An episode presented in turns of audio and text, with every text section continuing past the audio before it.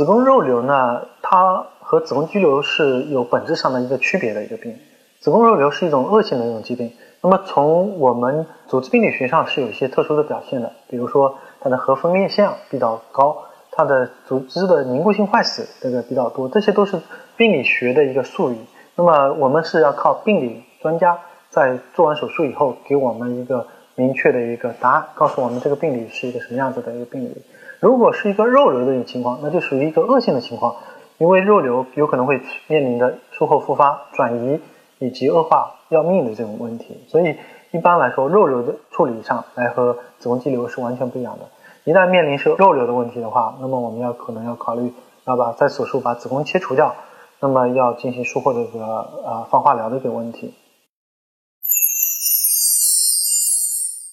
听众朋友们，大家好，我是龚晓明医生，我的新书《给身体的情书》出版了，